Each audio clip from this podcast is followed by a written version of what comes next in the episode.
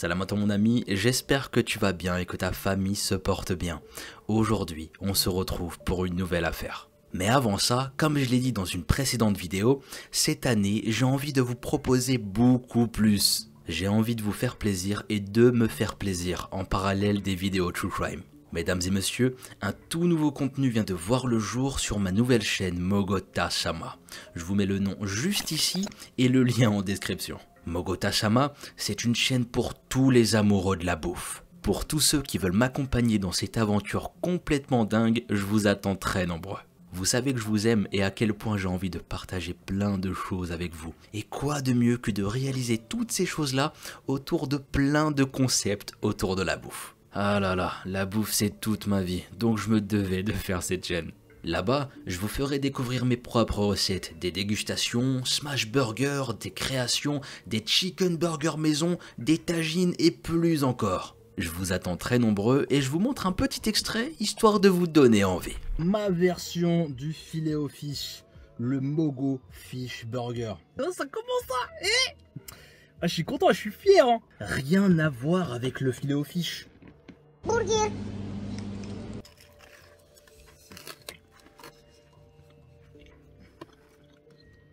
Et ouais, le Mogo, c'est aussi un très bon vivant. Regardez-moi les crocs que je viens de mettre dans la vidéo, je suis vraiment un morphal, bon sang. Ah là là là, et parfois, quand je me regarde, je me dis, mais je suis vraiment un dinosaure. Je tape des crocs, mais bref, je vais arrêter de me dissiper. Le lien est en description et je vous attends nombreux. Maintenant, sans plus attendre, je vais vous proposer d'éteindre votre lumière, de vous installer tranquillement et de vous laisser emporter par ma voix.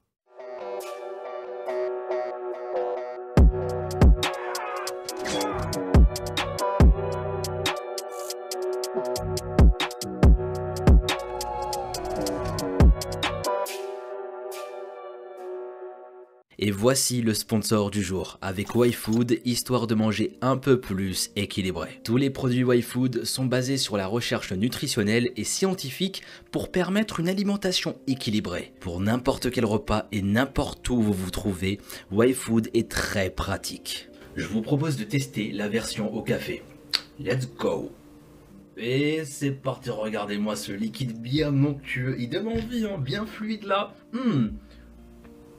C'est hyper savoureux en vrai. On sent super bien le café. Magnifique. Qu'est-ce que je peux dire de plus?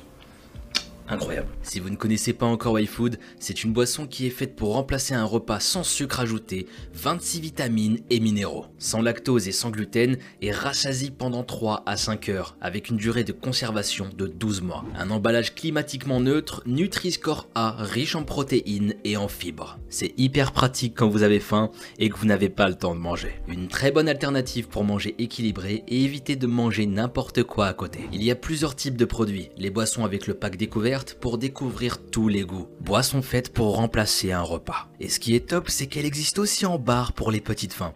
Regardez, il y a tous les goûts. Caramel, pistache, noix de coco. Et, et, si ça, ça donne pas envie tout ça là. Et, et, maman. Perso, j'ai eu un gros coup de cœur pour les brownies chocolat. Et il est aussi Nutri-Score A. Regardez. Nutri-Score A. Donc euh, c'est plutôt pas mal. Et s'il y a un goût que vous préférez, vous pouvez l'avoir en pack. Par exemple ici, moi j'ai pris le pack noix de coco parce que je kiffe aussi la noix de coco. Eh oui, le Mogo est gourmand et il aime beaucoup, beaucoup trop de choses. Attendez, je crois que la bouteille est en train de me dire quelque chose. Je crois qu'elle vient de me dire que qu'elle existe en version lait et en version vegan. Si ça c'est pas incroyable, elle pense à tout le monde. Incroyable, magnifique. Je suis vraiment un fou. Je vous invite à tester parce que leurs produits sont de qualité et très bons. Vous avez moins 10% avec le code MOGOTA-YouTube. Les frais de port sont offerts sur le pack découverte, ça permet de soutenir la chaîne, de vous faire plaisir tout en mangeant équilibré. Merci à YFood pour la sponsor. Maintenant, on reprend la vidéo. Les amis, aujourd'hui je vous emmène de l'autre côté de notre chère planète, dans un des pays les plus grands du monde. Tellement grand qu'il fait, écoutez bien, environ 14 fois la France. 14 fois, et vous avez très bien entendu. Un endroit où on retrouve de nombreuses espèces incroyables, comme le koala, l'émeu, l'ornithorynque, l'humain, ce bon vivant capable du meilleur comme du pire. Il y a aussi le diable de Tasmanie ou encore un des plus emblématiques, le kangourou. Vous avez deviné, je parle bien de l'Australie. Je vous imagine bien comme ça en train de me regarder. Mais on avait imaginé, Mogo. Ah là là là là, allez, passe à la suite, petit con. Je suis sûr qu'il y en a qui sont un petit peu nerveux comme ça quand ils me regardent. Calmez-vous, je reprends tout de suite. Situé à environ 15 000 km de la France, l'Australie est un pays qui regorge de diversité. Il possède la plus grande barrière de corail du monde, et ses paysages sont aussi variés que le nombre de climats qu'il possède. En ce moment, il fait très froid ici en France, et je peux vous dire qu'on se les caille. Mais là-bas en hiver, il fait très chaud. Cela s'explique par le fait que ce territoire est dans l'hémisphère sud et que les saisons sont donc inversées par rapport à l'Europe. Le mois le plus froid pour eux est en juillet, et là-bas, Noël se fête donc en été. Mais malgré ces panoramas paradisiaques, l'Australie c'est aussi malheureusement un endroit durement touché par le changement climatique et la pollution humaine. Beaucoup d'écosystèmes en sont les victimes, comme les forêts et les insectes notamment. Au niveau de l'environnement, l'Institut de recherche international global Footprint Network avance que le pays a la plus forte empreinte écologique par habitant du monde. Pour vous donner une idée simple, si chaque personne dans le monde consommait comme la plupart des Australiens, l'humanité aurait besoin de plus de 5 planètes pour subvenir à ses besoins. Désolé de casser un peu l'ambiance avec ces déclarations, mais c'est quand même important d'en parler. C'est le problème central de notre époque et de notre avenir. Nous sommes tous concernés, qu'on le veuille ou non. Mais bref, passons. Pour cette nouvelle affaire, nous allons nous rendre au sud-est du pays, dans l'état de Victoria. Entre 2014 et 2016, près de Melbourne, sa capitale, deux familles vont se voir déchirées de façon très triste, et probablement à tout jamais. Au centre de ce récit sordide, il y a une femme. Une femme aux yeux bleus et aux cheveux blonds du nom de Bianca Edmonds. Sans plus attendre, voici son histoire. Let's begin.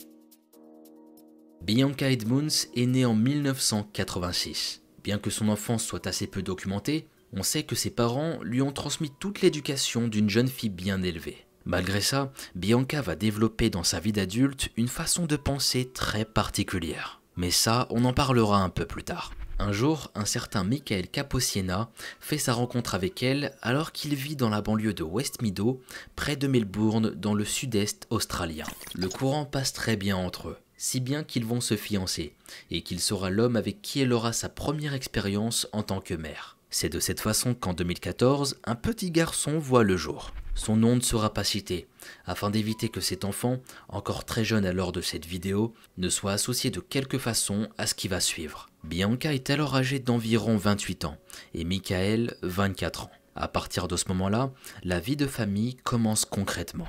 Les engagements arrivent les uns après les autres, accumulant un stress qui peut rapidement devenir très lourd. Au début, les choses se passent relativement bien entre les jeunes parents, mais petit à petit, les tracas de la vie quotidienne ont tendance à reprendre le dessus. Il s'enclenche ainsi chez le couple de nombreuses disputes. Et parfois malheureusement, ça peut devenir très violent. De ce que l'on peut lire sur différents médias, Bianca a tout l'air d'une femme au caractère très affirmé. Elle semble savoir ce qu'elle veut.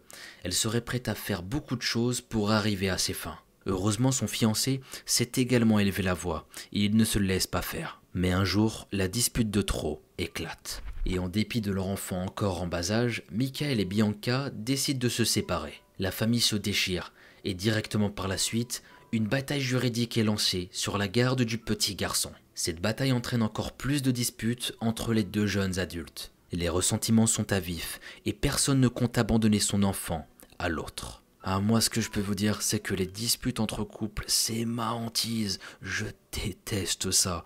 Donc là, ça va beaucoup trop loin. Je vous jure, c'est tellement triste de voir ça, et surtout quand il y a un enfant au milieu. Alors qu'ils pourraient essayer d'offrir tous deux une séparation et un contexte calme à leur progéniture, l'orgueil et la fierté se montrent plus forts que tout ça. Aucun ne lâche l'affaire, et l'enfant n'est plus qu'une poupée que l'on souhaite juste garder pour soi, tout seul. Ils pensaient tous les deux que son éducation allait être meilleure que celle d'en face. Ceci dit, il n'est pas impossible que l'attitude de l'un des deux parents soit moins appropriée que celle de l'autre. La documentation qui nous est offerte à ce sujet est relativement limitée. On ne connaît pas tous les détails de la façon dont pouvaient s'occuper Bianca ou Michael de leur fils, chacun seul de leur côté. Par la suite de ce récit, on pourrait éventuellement s'en faire une vague idée mais cela restera malgré tout hypothétique. Hors contexte et au travers de l'intrigue que nous allons traiter, Personne ou presque ne peut juger cette famille à ce moment précis. Bianca est maintenant mère célibataire, mais elle ne le restera pas très longtemps. Très vite, cette dernière se crée un compte sur l'application Tinder et match avec plusieurs hommes. D'ailleurs, petit fourbe, est-ce que tu as déjà utilisé des sites de rencontres? Et ne mens pas, mets ça en commentaire, j'attends ça avec impatience. Bref, en utilisant l'application, à force de surfer, elle tombe sur un homme qui attire son attention. Il a une petite cinquantaine d'années, 13 ans de plus qu'elle. Son nom, c'est Glenn, Glenn Cassidy. Il vit dans la région de Shepparton, ou Shepparton, je sais pas comment on dit, Shepparton on va dire ici à environ deux heures de route de la banlieue de West Meadow. Décrit comme un homme simple, Glenn Cassidy est un père de famille divorcé, un homme au caractère que l'on pourrait qualifier d'un peu crédule, voire relativement naïf. Il a de grandes lacunes en lecture ainsi qu'en écriture. Pour gagner sa vie, il travaillait autrefois en tant que coach dans le fitness. Maintenant, il conduit de lourdes machines industrielles sur des chantiers. il connaît très bien son métier et il a l'air de l'aimer. À ce moment-là, une relation s'entame entre les deux. Elle devient rapidement sérieuse et le couple emménage ensemble. Avec son caractère affirmé, Bianca a tendance à prendre l'ascendant sur les décisions de Glenn. Si elle doit hurler plus fort que lui pour se faire entendre ou dire des paroles blessantes, elle n'est pas du genre à hésiter. Mais Glenn Cassidy s'en contente et ne dit rien. Il aime Bianca et Bianca semble l'aimer aussi. Petit à petit, ils se mettent à parler de mariage. Nous sommes vers la fin de l'année 2015. Cette idée enchante le couple. Il y a néanmoins quelques petits obstacles à ce projet, et pas des moindres, la situation de Bianca. Elle et son ex Michael sont toujours au beau milieu d'un procès. Et pendant ce temps, leur fils se ballotte d'appartement en appartement. La pluie de disputes n'a toujours pas cessé, et à l'instar du petit garçon, Glenn aussi doit dorénavant subir. Surtout que sa compagne ne lâchera jamais le morceau, ça c'est garanti.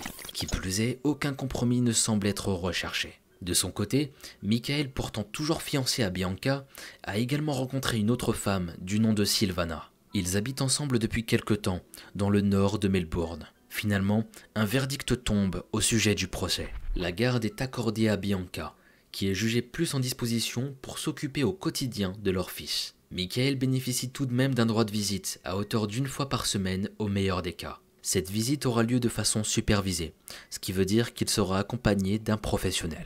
Cette nouvelle information montre bien qu'on ne connaît pas tous les détails de ce qu'a pu être leur relation. Si on en croit la justice, c'est la décision à prendre. Quoi qu'il en soit, cette situation fait sauter de joie Bianca. Elle a lutté pour ça et elle est enfin récompensée. Elle est si heureuse que Michael a perdu cette bataille. Très souvent, elle aborde ce sujet avec son nouveau compagnon Glenn, et elle emploie des mots durs, très durs. Elle descend son ex plus bactère, ce qui crée chez Glenn un grand sentiment d'amertume envers cet homme qu'il n'a que peu connu, voire pas du tout. Il se dit maintenant que c'était visiblement un salaud et qu'il l'est encore. Bianca jubile de le voir ainsi réagir à ses confessions. Elle peut enfin déverser toute sa haine, toute sa frustration dans une oreille attentive et qui la comprend. Il y a cependant un problème. Depuis quelque temps, Michael fait énormément d'efforts pour changer son comportement aux yeux de la justice. Et cela semble fonctionner. Petit à petit, tôt ou tard, il aura le droit de revoir plus souvent leur garçon. Rien que d'y penser, Bianca en est malade. Et par conséquent, Glenn aussi. Progressivement, l'amertume se renforce. Au mois de février 2016, Glenn et Bianca finissent enfin par se marier. La cérémonie est magnifique, Glenn est aux anges. Pour lui, c'est une nouvelle page de sa vie qui est en train de s'écrire. Ici, c'est assez triste car si seulement il avait pu voir ne serait-ce qu'une seule seconde ce qui allait l'attendre dans un futur proche, il aurait très probablement supprimé Bianca de ses matchs Tinder bien avant tout ça. Il aurait peut-être même supprimé l'application. Mais nous ne sommes pas dans un récit fantastique. Les choses sont ce qu'elles sont, et les mauvaises rencontres aussi. Nous sommes dans la réalité, la dure, l'impitoyable réalité. Maintenant qu'ils se sont dit oui, Glenn et Bianca regardent ensemble vers l'horizon. Sur le papier, cela semble être idyllique, mais dans la pratique, il n'en est rien. C'est beaucoup, beaucoup plus compliqué. En particulier pour Glenn, qui doit subir régulièrement les attaques de celle qui partage désormais officiellement sa vie. Comme on le disait un peu plus tôt, Bianca dispose d'un caractère très affirmé. Enfin je dirais plus qu'affirmé, écrasant même. Elle continue de cracher régulièrement sur son ex, ça c'est une chose. Mais en plus de se servir de Glenn comme de son défouloir, elle se permet de l'insulter. Elle le descend tout le temps. Lorsque quelque chose venant de sa part, une réaction par exemple, lui déplaît, elle lui envoie des insultes telles que bâtard ou sans couille. Enfin, vous voyez un peu le genre d'insulte. Et tous ces mots fusent de sa bouche, cette même bouche qu'il embrasse tous les jours avant de se rendre au travail. Toucher la virilité de son mari pour le déstabiliser, l'insulter à longueur de journée, tout ça en disait long sur la mentalité de Bianca. Et ce n'était pas fini. Personne ne peut dire si elle se comporte de cette manière dans le but de briser émotionnellement Glenn. En tout cas, elle agit comme si c'était normal. Comme si son mari n'était juste là que pour encaisser et se faire insulter à longueur de journée. Mais tout ça, on le sait tous, c'est loin d'être normal. C'est même beaucoup trop toxique, bordel. Et moi, je peux vous dire que je déteste ça. S'il y a bien une chose, comme je disais, dans les relations que je déteste, c'est le fait d'insulter tout ce manque de respect. Il n'y a rien de pire. Ce qui va suivre est au comble de tout ce que ni vous, ni moi, et ni probablement lui n'aurions pu imaginer. Ce qui va suivre, seul Bianca aurait pu y songer, et peut-être même plus que ça, le préméditer. Disons-le clairement, au fond il est difficile d'affirmer si cette femme est réellement amoureuse de son mari. En fait c'est possible, bien que sa manière de lui montrer est très singulière. En tout cas, une chose est certaine. Il y a bien une personne que Bianca déteste plus que tout au monde, et cette personne, c'est Michael. Ce même Michael qui, bientôt elle le sait, ne sera plus soumis aux visites supervisées. Non, elle ne laissera pas faire ça. Il faut faire quelque chose et le plus tôt sera le mieux. Lentement dans sa tête, Bianca commence à échafauder un lugubre scénario. Un jour, la mère de Glenn rend visite à son fils et sa femme. Et alors que le couple discute pour la énième fois de l'ex de Bianca, la jeune femme dérape en exprimant clairement un désir qui semble macérer au fond de son esprit. Elle le dit en ces termes. J'aimerais bien trouver quelqu'un pour le tuer. Je veux que quelqu'un lui tire dessus. Mais bon, ce serait illégal. La mère de Glenn entend cette conversation, qui devait probablement ne pas arriver à ses oreilles. Et ce ne sera pas le seul moment où on peut l'entendre tenir ce genre de discours. Plus tard, certains médias déclarant que Bianca aurait dit à d'autres personnes, y compris des membres de sa propre famille, son souhait de voir Michael disparaître. En disant ça, la jeune mariée vient de franchir un nouveau palier dans l'escalade de sa folie. Maintenant, il faut qu'elle trouve quelqu'un qui pourrait se salir les mains à sa place. Un homme de confiance qui comprendrait la haine qui la ronge de jour en jour. Peut-être qu'elle ne le savait pas sur le moment, et personne ne peut l'affirmer aujourd'hui. Mais cet homme, elle l'a devant elle depuis plusieurs années maintenant. C'est tout simplement son mari. Bien sûr que ce rôle pourrait lui convenir à merveille. C'est son homme, il est là pour la protéger, c'est donc son devoir, c'est ce qu'elle pense. Alors Bianca se met à le préparer. Elle accélère la cadence et parle de Michael encore plus souvent à Glenn. Tous les jours ou presque, c'est de nouvelles insultes, de nouvelles confidences qu'elle fait à Glenn. Elle le manipule et lui ne voit absolument rien venir. Son regard s'obscurcit jour après jour. Tous les moyens sont bons pour faire monter la colère qu'il avait déjà en lui. Même se servir du petit garçon. Et oui, elle en était là. Qu'est-ce qui se passera lorsque Michael pourra le revoir normalement Hein? Glenn, qui s'y était relativement attaché, partagera forcément moins de moments avec lui. À la place, ce sera Lex, cet individu affreux. Bianca répète que c'est injuste. Alors bien sûr que ça l'est, c'est une vérité indiscutable. De toute façon, si Glenn émet une opinion différente ou nuancée, sa femme se met à hurler. Les insultes pleuvent, et cette attitude prouve bien l'état émotionnel dans lequel elle est. Vers la fin mars 2016, Bianca décide de franchir la limite. Elle ordonne à son mari de se rendre au domicile de Michael et sa femme Sylvana pour s'occuper de lui. Elle lui dit qu'il doit le faire et qu'il le ferait s'il a des putains de couilles. Elle le dit comme ça, j'invente rien. Elle le culpabilise en lui affirmant qu'il doit montrer que c'est lui l'homme, que c'est lui le mal alpha, qu'il doit le faire. Et attention, si Glenn se dégonfle, non seulement il passera pour une mauviette et un dégonflé à ses yeux, mais en plus elle le privera de relations sexuelles. Oui, c'est comme ça que ça se passe dans le cerveau de Bianca, un cerveau malade, contrôlé par un instinct primitif et meurtrier. Elle promet à Glenn que s'il ne se rend pas rapidement chez Michael pour lui régler ses comptes, elle ne lui donnera plus jamais d'orgasme. What?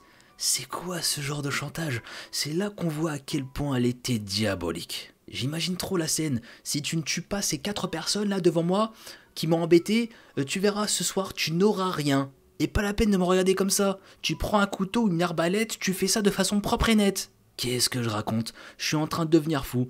C'est à cause d'elle. Elle est contagieuse. Elle dit, elle dit n'importe quoi. Tuer quelqu'un ou sinon tu seras privé de relation. C'était du grand n'importe quoi. S'il ne le fait pas, à ses yeux, il ne sera plus un homme. Ce sont ses mots. À l'écoute de ces menaces, Glenn réagit exactement comme le prévoyait sa femme. Il saute à plein pied dans son délire. Il est prêt à en découdre avec Michael, qui lui ne se doute d'absolument rien. Il se prépare une petite liste de choses à penser avant de se rendre chez le couple à Melbourne. Parmi ces choses, se procurer une arme, un fusil à pompe à canon scié. À l'intérieur de la chambre, une seule balle. À l'aide d'une feuille et d'un stylo, Bianca lui dessine un plan du quartier. Elle y mentionne notamment les emplacements des caméras de surveillance extérieure et aussi la position des voisins ayant des chiens qui pourraient aboyer. Il semble que rien n'est laissé au hasard. C'est là qu'on voit à quel point elle était horrible. Elle a réfléchi à tout de A à Z. Une vraie diablesse pleine d'idées sombres. Le premier week-end du mois de mars, Glenn prend sa voiture et se rend au domicile de Michael et Sylvana. Il se rapproche discrètement de la maison comme prévu, mais il constate qu'il n'y a pas de voiture garée, et pour cause, le couple est absent. Glenn va donc attendre patiemment leur retour, et ce durant tout le week-end. Oui, vous avez bien entendu, il attendra tout un week-end. Il était tellement déterminé dans sa tâche qu'il ne comptait plus les heures. Mais heureusement, personne ne reviendra durant ces deux jours. Le premier jour, Glenn appelle donc sa femme en lui expliquant le problème. Pendant ce temps, celle-ci est à plus de 200 km de là, dans la ville de Shepparton. Entre parenthèses, si elle est si loin, ce n'est pas pour rien. Lorsque la police découvrira la disparition de Michael, elle fera partie des premières personnes à qui ils viendront directement poser des questions. Il faut donc qu'elle dispose d'un alibi en béton. Pour ce qui concerne Glenn, même s'il n'est pas physiquement avec elle, elle pourra toujours mentir en disant qu'il était bien là. Du moins dans l'hypothèse où elle aurait réellement pensé au sort de son mari après cette folie. Au téléphone, Glenn explique à sa femme que personne n'est présent dans la maison. S'ensuit une explication de tout ce qu'il a fait jusqu'à maintenant. Et il dira aussi ce qu'il compte faire par la suite. Glenn et Bianca ne parlent pas directement de meurtre, mais parlent du travail qui doit être accompli. Si l'on sait autant de détails sur ce qui a été dit durant leur conversation, c'est parce que Glenn avait installé sur son téléphone une application pour enregistrer les appels téléphoniques, pour des raisons qui restent aujourd'hui inconnues. Ce travail, comme ils le disent, semble extrêmement important à réaliser. Il est donc très frustrant pour eux de devoir attendre pour l'accomplir. Glenn raconte à sa femme qu'il a fait plusieurs fois le tour du pâté de maison en voiture. Le temps commence à être long et il craint d'attirer l'attention du voisinage. Il a déjà l'impression d'avoir senti des regards pesants sur lui. Bianca essaie de l'encourager en lui répétant que le travail devait être fait. Elle faisait que répéter que ça devait terminer et qu'une fois terminé, leur avenir serait meilleur. Quand elle lui dit tout ça, Glenn répond simplement par oui. Elle ajoute que leur couple a besoin de ce stress en moins dans leur vie et que passer par un dispositif juridique ne mènerait à rien. Ce serait même le contraire, puisque Michael s'apprête à s'émanciper des visites supervisées. Évidemment, cet enregistrement téléphonique sera très important pour la suite, car même si c'est à demi-mot, on peut très bien comprendre les intentions derrière. Soudainement, Glenn coupe la parole en posant une question à sa femme. Tu penses que nous pourrions faire l'amour demain soir? Ce à quoi Bianca répond froidement Je ne sais pas, ça dépend, si le travail est un succès ou non. On peut alors sentir une gêne de la part de Glenn. Dans un rire jaune, il lui dit qu'il l'aime, ce à quoi Bianca répond Fais ton travail. Mais Glenn insiste Je t'aime. Concentre-toi. Glenn le répète plus fort. Je t'aime. Mais Bianca continue. Concentre-toi, ne fais pas n'importe quoi, fais attention. Glenn répond par oui et par un je t'aime. Concernant Bianca, elle lui dit qu'elle le sait. L'échange continue et Glenn continue de mendier l'amour de sa femme. Mais elle évite au maximum d'y répondre. Le couple finit par se dire au revoir, on sent un Glenn déstabilisé, mais il ne dit rien. Il est clair ici que sa femme dispose d'une certaine emprise sur lui. Il est là pour accomplir ce travail et rien d'autre. Elle le manipule, le tient à sa botte, tel un sergent qui manœuvrerait son soldat dans une opération de haut risque. Qui sait après tout Peut-être l'a-t-elle toujours préparée pour ce moment. Peut-être que depuis le début, le but a toujours été de finalement l'utiliser pour cette sinistre besogne. Voilà à quel point le pauvre Glenn est crédule. Malheureusement pour lui, il le paiera cher il ne sera pas seul comme vous pouvez l'imaginer. C'est toute la famille qui le paiera très cher. À la fin du week-end, ni Michael ni Sylvana sa femme ne sont rentrés. Le travail est donc remis au week-end prochain. Le 12 mars sera la date fatidique, et nous, nous allons découvrir tout ça. Banks.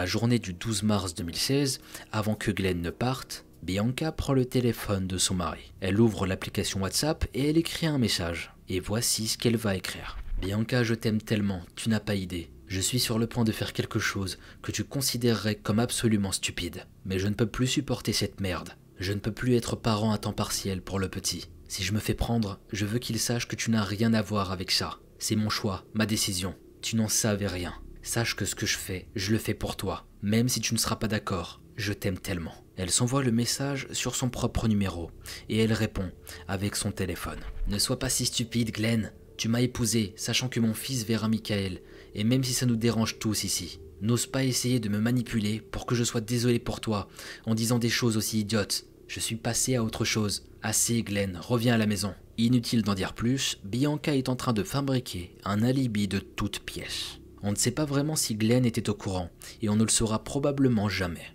Mais on peut dorénavant affirmer quelque chose. Il est l'unique personne destinée à se faire prendre au cas où les choses tourneraient mal. Sa femme, elle, n'assumera absolument rien. Le soir même, autour de 19h30, une voiture rôde de nouveau dans un quartier du nord de West Meadow. Un homme en sort et s'approche de la maison de Michael et sa femme. Cette fois-ci, ils sont présents. Sylvana regarde par la fenêtre et remarque cet individu qui se rapproche. Le soleil n'est pas encore complètement couché. Progressivement, elle parvient à le reconnaître, c'est Glenn, le mari de Bianca. Elle l'avait déjà rencontré lors d'une comparution au tribunal pour la garde du petit garçon. Sylvana se fige. Elle se demande la raison de la venue soudaine de cet homme, surtout sans prévenir. Elle alerte alors Michael, mais Michael ne la croit pas tout de suite. Il lui répond que ça ne peut pas être lui, qu'elle doit être sûrement paranoïaque. Surtout que depuis plusieurs années maintenant, la relation entre les deux couples est plus que délicate mais c'était bel et bien Glenn qu'il voit lui aussi par la fenêtre. Il décide d'aller lui ouvrir, mais Sylvana le retient.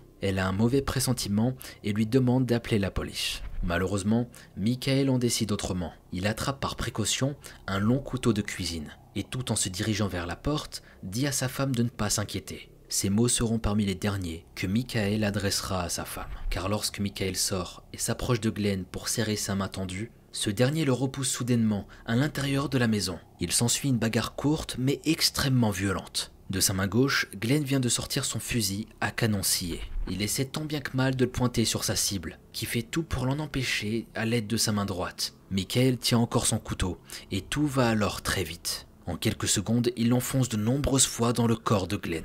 Sylvana se met à hurler, puis un coup de feu retentit. Michael s'effondre lourdement.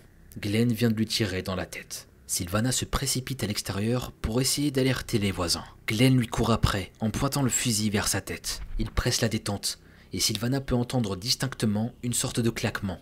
Puis, puis, plus rien. L'arme n'avait donc qu'une seule balle. Glenn savait qu'il en avait qu'une au moment de se rendre chez le couple, mais il avait tout de même essayé. Impossible de dire si dans le feu de l'action, il l'avait oublié, ou si cette démarche avait pour seul but de faire peur à Sylvana. Quoi qu'il en soit, c'est la deuxième hypothèse qui en résulte. Sylvana est complètement terrorisée et Glenn peut l'agresser. Mais cette attaque ne dure pas longtemps.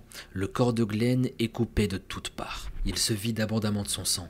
Sa vue se brouille. Il finit par tomber lui aussi, pendant que les voisins arrivent. Et alors que lentement il meurt, il dit ces mots. Dites aux enfants que je les aime. Dites à Bianca que je l'aime. Glenn à son tour vient de s'éteindre. Sylvana se précipite alors vers le corps de son mari, à l'entrée. Elle le secoue, tente de lui faire un massage cardiaque, mais rien n'y fait. Michael ne se réveillera pas. Voilà de quelle façon se sera déroulée cette horrible soirée noire, rapportée par sa seule survivante. Par la suite, la police est alertée. Sylvana est emmenée à l'hôpital où elle reste plusieurs semaines. On peut l'imaginer sous le choc. Difficile de s'imaginer vivre un tel cauchemar. Surtout qu'au départ, c'est elle qui est suspectée d'avoir tué les deux hommes. Fort heureusement, cette hypothèse est rapidement écartée. Une enquête est alors officiellement ouverte. Les affaires de Glenn sont réquisitionnées et analysées minutieusement dans le but de dénicher le moindre petit indice qui pourrait aider à faire la lumière sur le motif de son geste. Peut-être a-t-il agi seul, mais il ne faut pas se hâter en conclusion. Bianca est interrogée elle ne semble pas au courant de ce qui a pu pousser son mari à commettre cette atrocité. Pendant des mois, elle va nier toute implication et va ainsi passer au travers des suspicions. Et même encore plus fort, elle va réussir à toucher près de 300 000 dollars australiens sur le dos de Michael, à la suite d'une demande de ses droits de succession en tant qu'ex-femme après une requête dans un tribunal. Pour elle, les choses se goupillent plutôt avantageusement. Michael n'est plus là et elle vient de toucher le gros lot. Mais il y a quand même la mort tragique de son pauvre mari qui n'était pas prévue. Difficile d'ailleurs de savoir dans quel état elle s'est trouvée face à cette nouvelle. Mais de toute façon, quand on y réfléchit juste deux minutes, même s'il avait échappé au coup de couteau, il y aurait eu de grandes chances pour que Glenn soit retrouvé derrière les barreaux. Son attaque était relativement grossière, comme s'il l'avait accompli sur le coup d'une colère ou d'une pression intenable, à moins que ce n'était simplement de l'inconscience, tant de questions qui demeureront sans réponse. L'enquête traîne maintenant des pieds, les mois passent, puis les années. Ce n'est qu'au cours de l'année 2018 que l'enquête s'intéresse véritablement au rôle de Bianca dans cette histoire. Le temps a été long, mais des indices concrets sont là. Lorsqu'il a été retrouvé mort, Glenn avait dans une de ses poches de son pantalon un morceau de papier chiffonné et plein de sang. C'était un plan du quartier, ce qui indique déjà la probable préméditation du meurtre. Le laboratoire l'a analysé en profondeur, dans l'idée éventuelle d'y retrouver un ADN ou une empreinte digitale différente de ceux de Glenn. C'est un travail fastidieux qui a pris du temps, mais qui a payé. Au milieu du flot d'informations, une empreinte ne correspond pas aux traces de l'assaillant. Elle est isolée puis comparée, et le résultat est sans appel. Elle appartient à sa femme, Bianca, ce qui signifie qu'elle a, à un moment ou un autre, touché cette feuille de papier. Un deuxième élément interpelle les enquêteurs. Le SMS retrouvé sur le portable de Glenn. Celui adressé à sa femme avant le drame. À première vue, ce message dédouane Bianca, mais quand on s'attarde sur les détails, quelque chose ne colle pas. On sait que Glenn disposait d'un niveau d'alphabétisation relativement médiocre. Son orthographe en témoigne lorsque l'on consulte ses notes ou ses autres messages envoyés. Mais là, le message pour sa femme est écrit dans un anglais quasi parfait. Celui-ci est montré à ses proches qui confirment. Ils ne reconnaissent pas sa façon d'écrire. Cet élément est apporté comme une nouvelle pièce importante au puzzle de l'affaire. Mais l'avocat de Bianca le défendra plus tard en déclarant que Glenn disposait sur son téléphone d'une saisie vocale et qu'il s'en était peut-être servi à ce moment-là. Il faut avouer que c'est une défense relativement pertinente. Le troisième indice, c'est le fameux coup de fil enregistré, dans lequel le couple discute d'un certain travail. Lorsqu'on le réécoute après avoir découvert tout ça, franchement, il devient difficile de penser que Bianca est totalement blanche comme neige. Heureusement que Glenn disposait de cette application. Et enfin, le dernier indice, peut-être l'un des plus importants, avant de vous le dévoiler, il faut d'abord vous expliquer de quelle façon les enquêteurs se le sont procurés. Environ deux mois seulement après le drame de West Meadow, Bianca, de nouveau célibataire, a réinstallé Tinder. Au bout d'un moment, elle a fini par rencontrer un homme du nom de Todd Bockham. Et il faut savoir que cet homme a un profil particulier. C'est un ancien détenu. Il a fait 8 années de prison pour avoir tranché la gorge de son ex-femme et poignardé en plus de ça sa belle-sœur. Là, on peut s'imaginer le tableau morbide. Bianca s'était donc mise en couple avec lui, puis ils ont fini par emménager. Au fil des semaines, Todd a remarqué que sa nouvelle compagne était régulièrement contactée par la police. Il s'est renseigné et a fini par en découvrir la raison. Les journaux disent que deux hommes sont morts et les deux auraient été en couple avec Bianca. Vous imaginez, vous, vous apprenez que les ex de votre femme sont tous morts. Moi le premier, je cours. Je ne reste pas une seule seconde de plus avec cette personne. Ça fait peur. Bref, je reprends, mais je vous garantis que je ne serai pas resté. Mais déjà, qui serait resté d'ailleurs? Le problème, c'est qu'elle lui a raconté que son ex était décédé d'un cancer. Alors contrarié, il aurait cherché à lui faire cracher la vraie version des faits, et elle aurait fini par lui avouer. Choqué de ces révélations, il a alors décidé de contacter la police pour leur communiquer ces révélations. Et voilà le dernier indice, son témoignage. Selon ses dires, Bianca lui aurait avoué avoir dessiné le plan du quartier. D'avoir aussi écrit le SMS sur le portable de Glenn, elle lui aurait aussi dit mot pour mot avoir planifié la mort de Michael et que maintenant elle aurait peur de se faire rattraper. D'ailleurs, elle semble se douter que cela arrivera tôt ou tard. Elle n'en peut plus d'y penser. La pression était devenue beaucoup trop forte pour elle. Elle répète que la police ne cesse de la harceler et que leurs doutes sont de plus en plus gros.